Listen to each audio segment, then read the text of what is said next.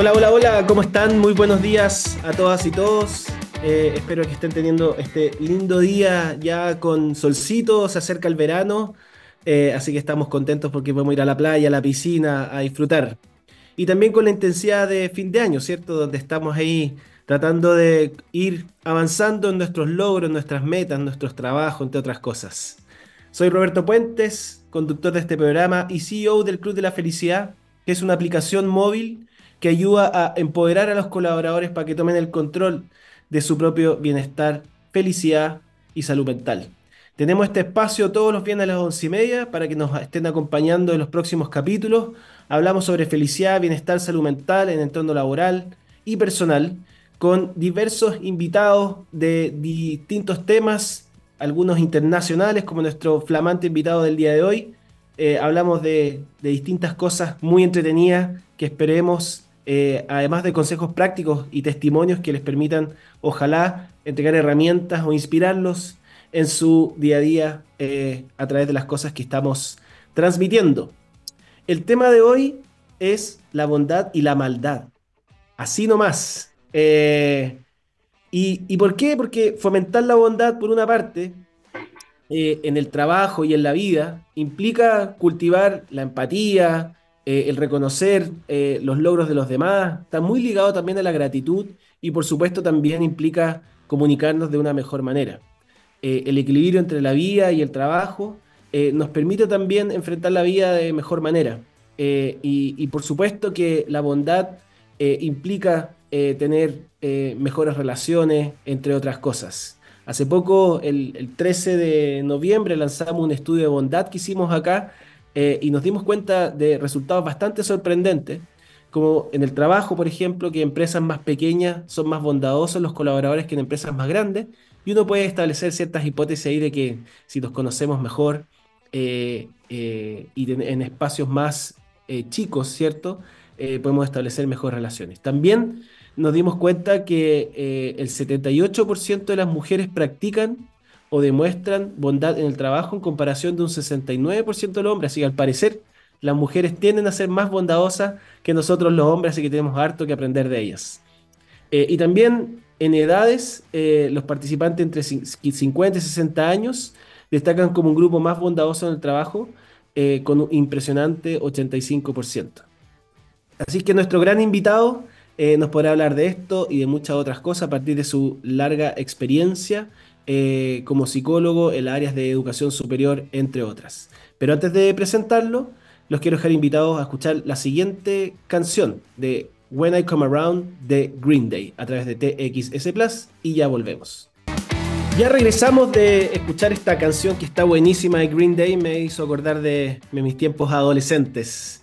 Eh, y para comenzar, les quiero presentar a nuestro gran invitado de hoy. Él es Jonathan Ayala, es doctor en psicología de la Universidad de Palermo en Argentina, psicólogo clínico de la Universidad Central del Ecuador, investigador científico de CONACIT, docente de psicología de la personalidad en la Universidad Autónoma de Asunción en Paraguay, es director del Círculo de Investigación en Psicología de la Personalidad y las diferencias individuales de unas siglas que no las voy a decir. Jonathan, ¿me perdonas? Eh, además, autor de diversos estudios en psicología positiva, personalidad, cortejo y deshumanización. Eh, además de ser una gran persona. Así es que, hola Jonathan, bienvenido a este nuevo capítulo del Club de la Felicidad. Muchas gracias por estar aquí. ¿Cómo estás? Eh, hola Roberto, muchas gracias por la invitación. La verdad estoy muy contento porque me agradan mucho estos espacios en donde podemos este, difundir las, eh, los aportes de diferentes maneras. Así es, Jonathan, bueno, estas entrevistas, eh, los, capítulos son cortos, así que vamos directo al grano. Y me gustaría saber, tú estudiaste psicología, eres ecuatoriano, ¿cierto? Hoy día estás viviendo en Paraguay. ¿Cómo fue ese, ese proceso de, por qué te quisiste dedicar a esto y cómo fue avanzando tu carrera? ¿Cómo llegaste a, hoy día ser un académico eh, reconocido en Latinoamérica? Eh, bueno, yo diría que como muchas cosas en la vida pasaron eh, de manera accidental. Entonces, en una reunión X con un grupo de amigos, eh, yo identifiqué que me interesa mucho escuchar a los otros y me da mucha curiosidad el comportamiento humano. Entonces me Mm. agrada mucho ver a la gente, oírlas. Así que a partir de eso cambié mi rumbo, que inicialmente era la biología, por la psicología y, y específicamente la investigación. Entonces, acerca de los, eh, de los estudios transculturales, eh, pude combinar mi interés por la carrera con mi gusto particular, que es viajar. Entonces ahí al hacer observaciones y comparaciones entre culturas, me di cuenta que me nutro de otra manera. Qué lindo. ¿sí? Bueno, después seguiste avanzando y, y- y seguiste estudiando. eh, ¿y y qué, qué te pasó ahí con eso de dedicarte a la academia? Eh, ¿qué- por, por qué elegiste ese camino? Uf, qué pregunta.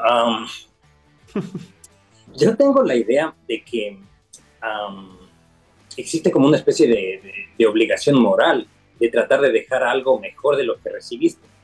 Mm, y tengo la, la idea capaz que errada o, o es mi imaginario de que la mejor manera es formando mejores profesionales. Entonces dije, bueno, más allá de, de hacer ciertas cosas aplicadas, prefiero enfatizarme en crear conocimiento y generar este, mejores profesionales. Así que por eso es que, bueno, a mis alumnos podrían eh, verificar que a mí me gusta mucho hablar de psicología y es como que estoy así en un café con 40 personas y estamos hablando durante un montón de horas. Así que es como mi forma de, de mejorar el, el mundo, de cierta manera. mm.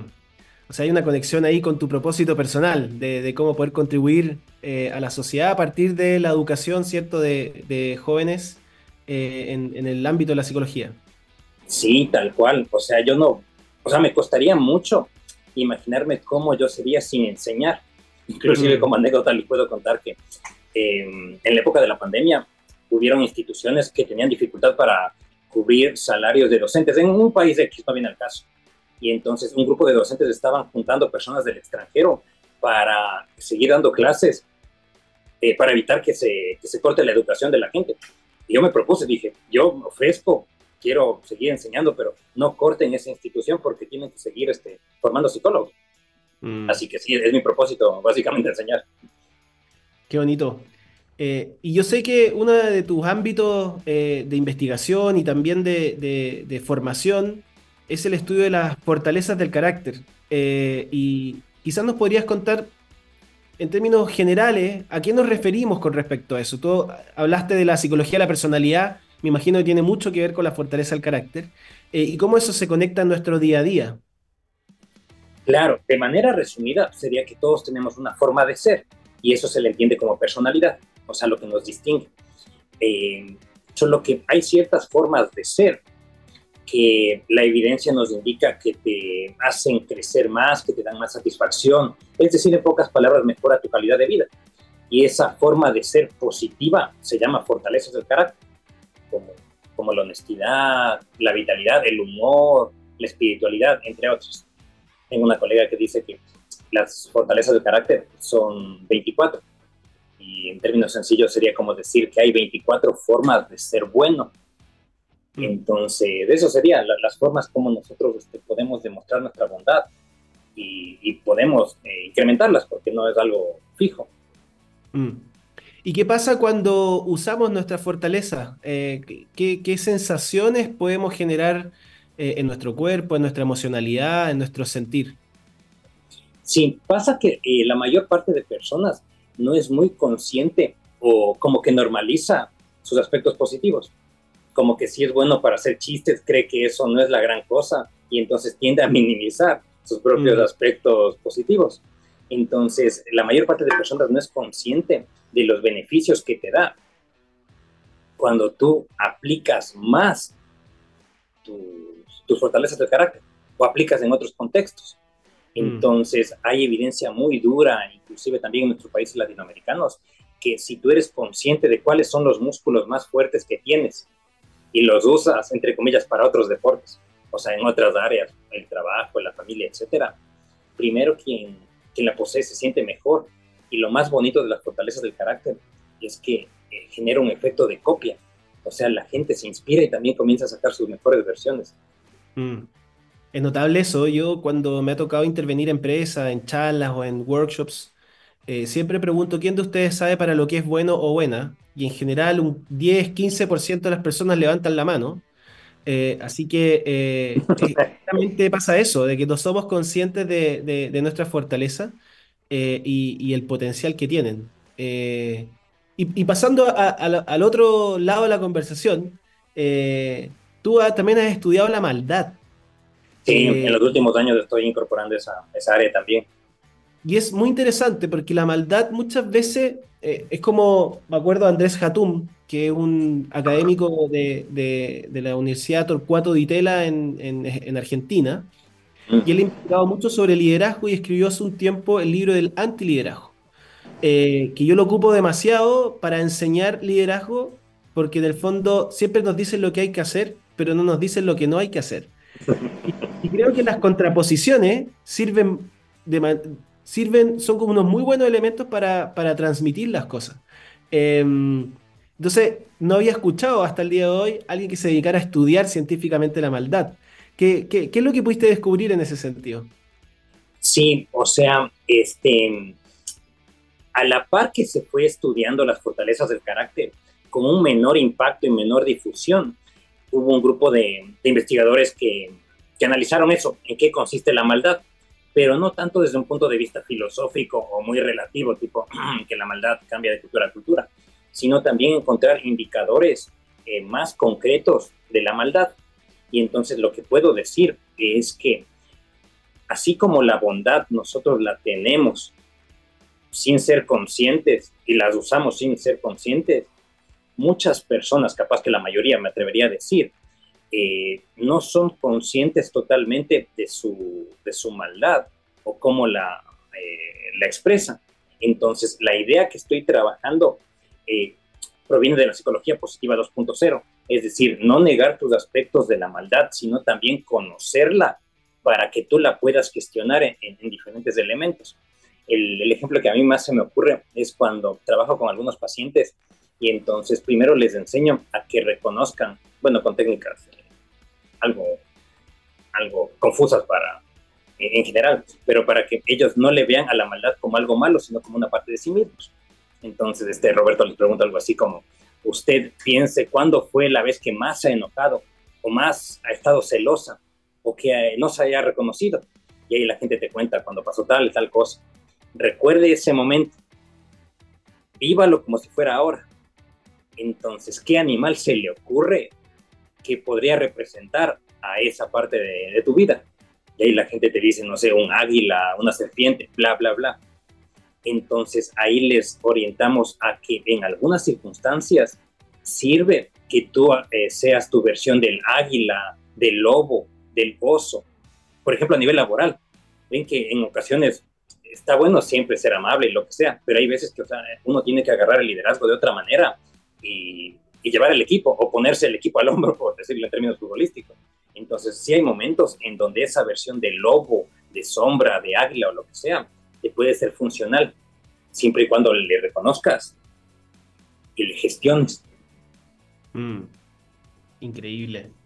Y en el fondo lo que estás transmitiendo, Jonathan, es que todos tenemos un poquito de maldad.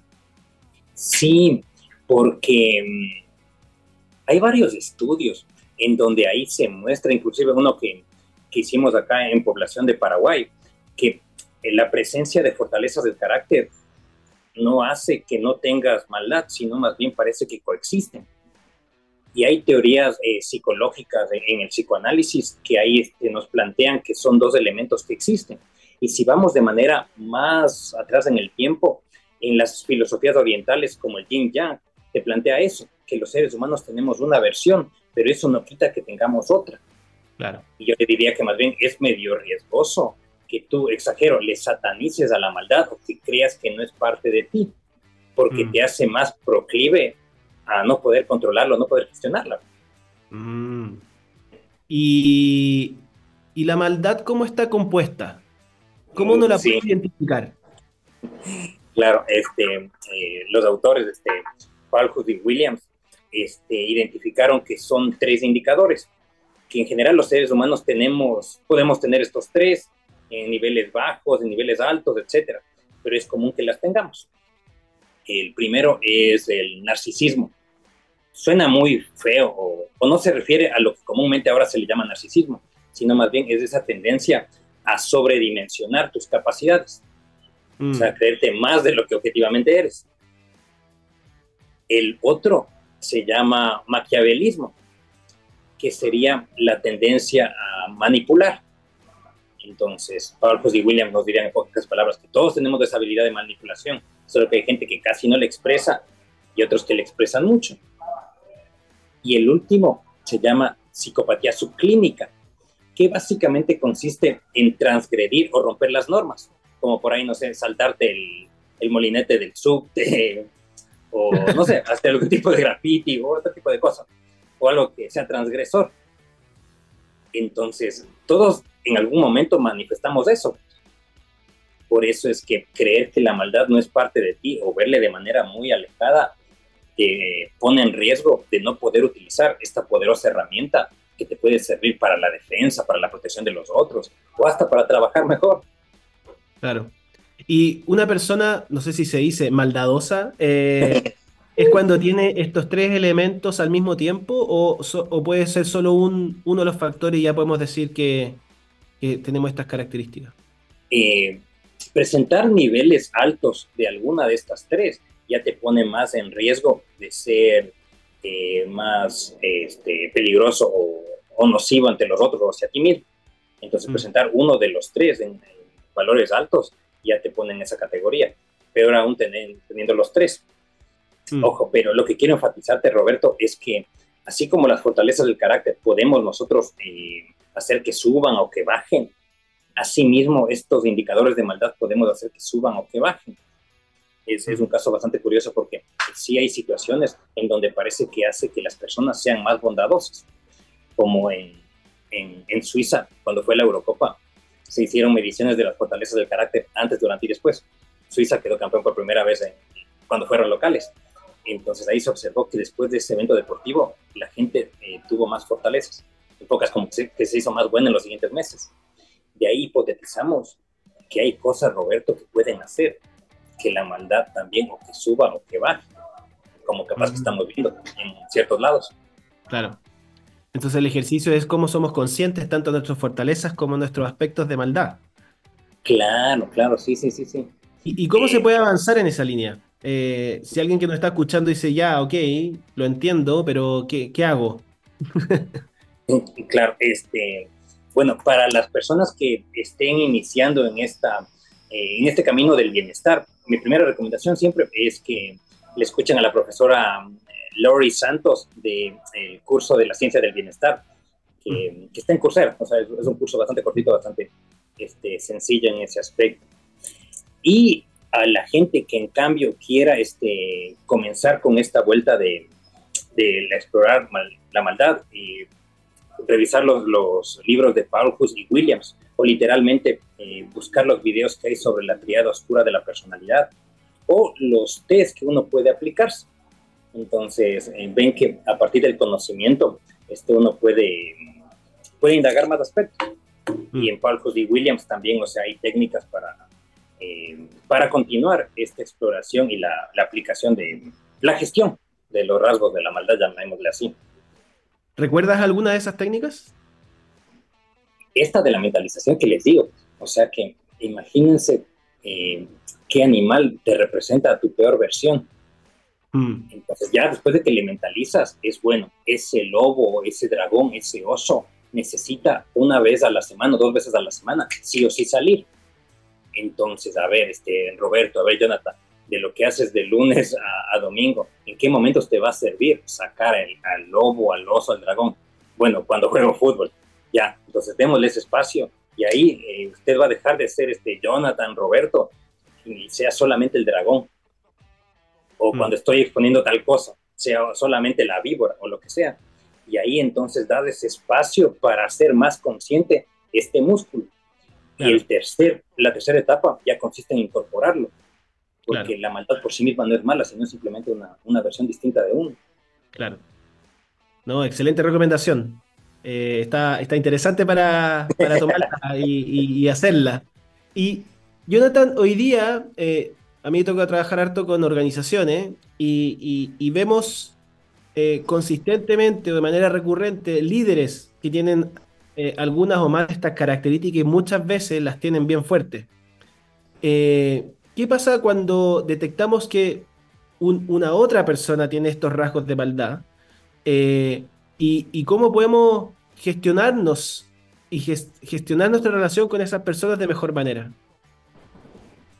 A mí me sirve de mucho este, generar la, la apertura en el otro. Es decir, cuando uno reconoce, sabe que, o sea, hablemos sobre este tema, o yo he identificado, o alguien me contó sobre una cosa extraña de la triada oscura y yo me doy cuenta que tengo alto en tal y tal cosa, ahí puedes generar que el grupo comience a hablar sobre ese tema y comience a normalizarlo. Es decir, que eh, a partir de esa eh, exposición o desnudez emocional de uno, tú puedes generar que el otro también este, eh, lo exprese. Entonces, en pocas palabras, sería la normalización del tema de la maldad y la concientización de en qué momentos nos está generando más problemas. Claro. Mm. Sí. Y por otro lado, veo que em, hay veces hay colaboradores y colaboradoras de, organizaciones que sienten que están solas en este camino. Eh, que, que, nadie más está viviendo lo que esas personas están viviendo. Eh, entonces creo que también es entregar ese mensaje de que esto son cosas que ocurren, que es normal. Eh, ¿Sabemos algún número de, o algún porcentaje de personas que tienen estos rasgos como marcados, eh, Jonathan? Em, la verdad, hay datos, pero cuando estos rasgos de maldad ya entran a la categoría de trastornos de personalidad, ahí ah. entonces hablamos de que, bueno, cerca de, exageremos, con subdiagnósticos puede que el 1% de la población, 2% de la población tenga trastornos, pero esta vuelta de la maldad cuán común es, hasta donde sé, sigue siendo un tabú. Mm. Porque, o sea, los datos que podemos obtener, etcétera, este, no, no hay mucha población que, que, que acceda a ser evaluada en este aspecto. Pero Roberto, lo que sí te puedo decir es que en estudios que hemos hecho de manera este, general, o sea, analizando otras variables, hemos visto que la maldad es más común de lo que nosotros pensáramos. Es decir, a tal punto que es algo normal. O sea, que lo normal es tener alguno de estos tres en valores este, situacionales. Claro. Y tú también has estudiado el cortejo. Eh, sí. Nos quedan unos pocos minutos y me gustaría eh, cómo se conecta, cómo se relaciona la maldad con el cortejo. Eh, creo que te escuché hablar hace un tiempo atrás en el Congreso, ¿cierto?, de, que había un vínculo. ¿Cuál es ese vínculo? Sí, de hecho, este, el tema salió como varios de, en, mis, en mis clases, o sea, alguien hace una pregunta y mi respuesta no tengo ni idea. Entonces, eh, la pregunta que fue es si es que la gente que más conquista corresponde a perfiles de más fortaleza del carácter o más de chicos o chicas malas. Y ahí entonces salió la duda, revisamos que hay, el, eh, que hay investigaciones de la triada oscura y entonces básicamente lo que quisimos identificar es si la gente con más fortalezas atrae más o la gente con más rasgos de maldad atrae más.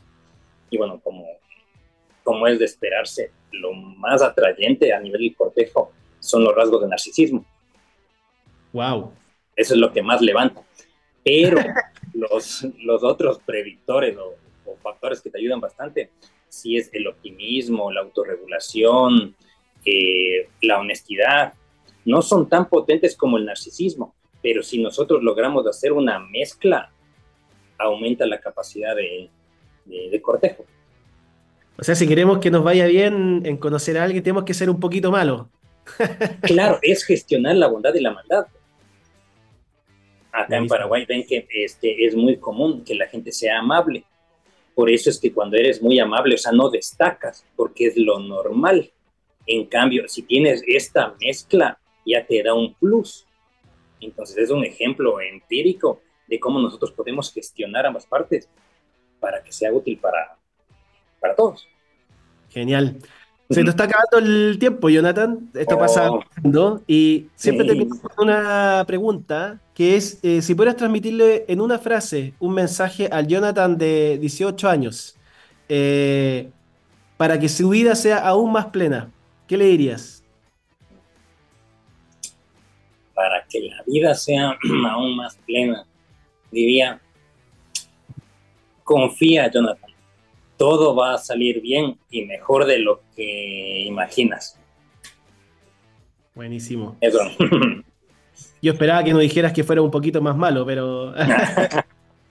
Jonathan, eh, bueno, ha estado la conversa, ha estado increíble. Eh, muchas gracias por, por, tu, por todo lo que estás haciendo, por este sentido propósito para formar estudiantes eh, que puedan generar esta semillita en el mundo para que seamos un país más, unos países, una sociedad más plena en general. así que gracias por acompañarnos. y cómo has transmitido esta experiencia, ¿cierto?, a, a todas las personas que nos están escuchando. También los dejamos muy invitados a quienes quieren más información sobre estas temáticas. Pueden inscribirse en las distintas actividades que tenemos en www.clubdelafelicidad.com. Jonathan, de hecho, va a estar en una actividad próximamente, así que para que se inscriban. Muchas gracias a quienes nos estuvieron escuchando y no olviden que esta actividad quedará disponible en la sección de podcast de TXS Plus eh, para que la puedan escuchar nuevamente. Síganos en nuestra eh, cuenta de Instagram, Club de la Felicidad-bajo y el LinkedIn Club de la Felicidad. Llegó la hora de despedirnos. Fue un programa increíble. Muchas gracias nuevamente, Jonathan, por acompañarnos. A todos ustedes que nos acompañan semana a semana. Síganos en los próximos capítulos donde seguiremos hablando de felicidad, de bienestar, de salud mental, de bondad y de maldad, entre otras cosas. Gracias, por Jonathan, y nos veremos próximamente. Gracias, Roberto. Gracias a todos. Que pasen bien.